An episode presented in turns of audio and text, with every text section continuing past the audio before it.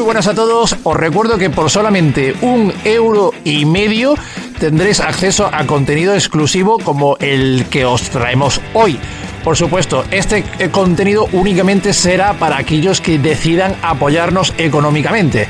¿Cuánto es económicamente? Pues solamente un euro y medio, es decir, el precio de un café.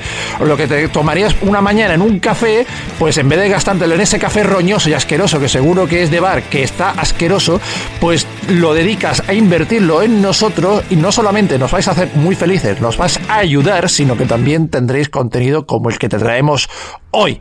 Y una vez más, también os lo recuerdo, este audio dejará de ser gratuito a partir del minuto 6, así que si queréis seguir escuchando, pues solamente tenéis que ayudarnos, es decir, pedimos, damos mucho a cambio de poco. Bien, pues vamos a hablar de un tema que me parece muy interesante. Hoy me acompaña Guillermo, Ángel y un compañero que, todo se ha dicho, hemos grabado con él hace, hace un ratillo un programa y se ha incorporado, se ha acoplado como una lapa, es Daniel y hoy nosotros cuatro vamos a hablar de un tema que, que, bueno, que queremos dar nuestras impresiones, ¿no? Porque parece que el panorama de los videojuegos, al menos las tarjetas gráficas, pues está dando que hablar. Bien, ¿qué es lo que ocurre? Pues que las ventas de tarjetas gráficas sufren la mayor caída en ventas de los últimos 13 años.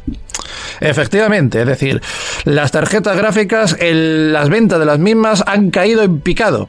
Y es que eh, ya no solamente las CPUs de Nvidia, de AMD y del, del resto de fabricantes están cayendo a niveles que no se veía desde hace muchos años, sino que han reducido y rebajado su producción para afrontar unas ventas más bajas. De las CPUs, de las GPUs y de todo lo que tenga que, ver con, con hardware de ordenadores.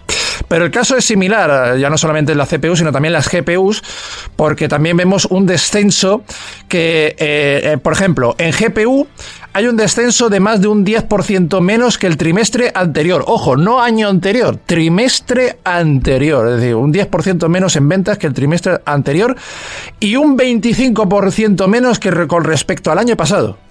Así que estamos viendo que, que están perdiendo mucho, mucho, muchas ventas, muchas ventas. Por ejemplo, concretamente, AMD eh, disminuyó un 8,5% su fabricación de CPUs y GPUs, mientras que Nvidia un 1,87%. Y sin embargo, Intel ha bajado un 10%. O sea que estamos hablando que... Luego, otro dato importante. Si hemos dicho que en el último año han perdido un 25% de, de, las ventas, en este trimestre, es decir, estamos hablando, si estamos ahora en marzo, pues este último trimestre, las ventas de AMD y Nvidia se han reducido en un 47%. Así que bueno, casi la mitad de sus ventas eh, han sufrido este, este, este trimestre presente, han, su, han sufrido más de casi la mitad de, de, de, sus ventas, tanto en CPU como en GPU, es decir, de sus ventas totales. Vale, pues vamos a ver, Guillermo, empezamos contigo. ¿Tú qué opinas? ¿Qué, qué propones?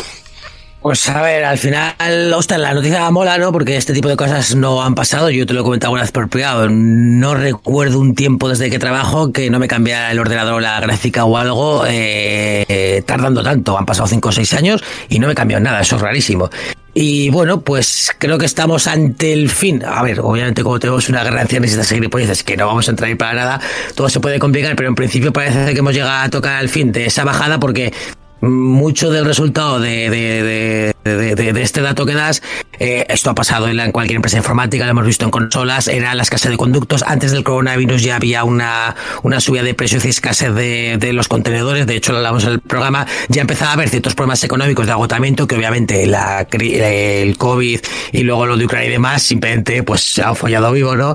Y han hecho que, que, que todo sea peor. Pero es verdad que también ha habido manipulaciones de mercado en plan de, bueno, tengo estas tarjetas, no las saco, intento bajar el precio y es normal que las ventas hayan bajado tanto porque una cosa es que suban de precio por las circunstancias y otras es que pase como las gráficas de subir un 100, un 150, un 200% en algo que subió tan rápido que cualquier persona que se dedicara a esto, que era mucha gente, aunque es anecdótico de cacharrear, tú sabías lo que valía y te acaban de duplicar el precio en tu puta cara y ahora encima con fechas de entrega brutales y ahora encima se ese tipo de cosas. Obviamente creo que les va a seguir yendo de puta madre porque de hecho si miras lo de la bolsa y demás desde enero está recuperando porque en principio parece que todo va, va mejor. De hecho, no es baladí el anuncio que ha salido de PlayStation, por ejemplo, que ya está disponible el Media March y cosas así, porque obviamente vuelve a hacer cierto mercado, aunque es pronto para, para, para, decirlo, y yo creo que les va a ir de puta madre, pero estos resultados no hacen más que reflejar la puta realidad, aunque no lo compro como, como que les va a ir mal, sino como el resultado de lo que ha pasado, que es precisamente esto, bajada de ventas a saco por el aumento de precios, escasez de producción, escasez de recursos, y bueno, pues ha intentado sacar o perder menos dinero posible. Ya te digo, hay una anécdota, bueno, una anécdota no, que incluso retuvieron tarjetas gráficas para no sacarlas al mercado y que los precios bajaran. Y ahora, por cierto, están bajando los precios de las gráficas. Así que, ¿Y no crees también a lo mejor que ha afectado un poco lo del mundo cripto que ha desaparecido? también, también, sí, también, también, sí, sí, sí. sí. Y bueno, yo, yo te lo has dicho tú, el COVID ha, impactado, o sea, a todos los niveles. Y nosotros, claro, al no poder salir de casa, creo que el consumo de ocio doméstico se multiplicó y uno de ellos pues era este.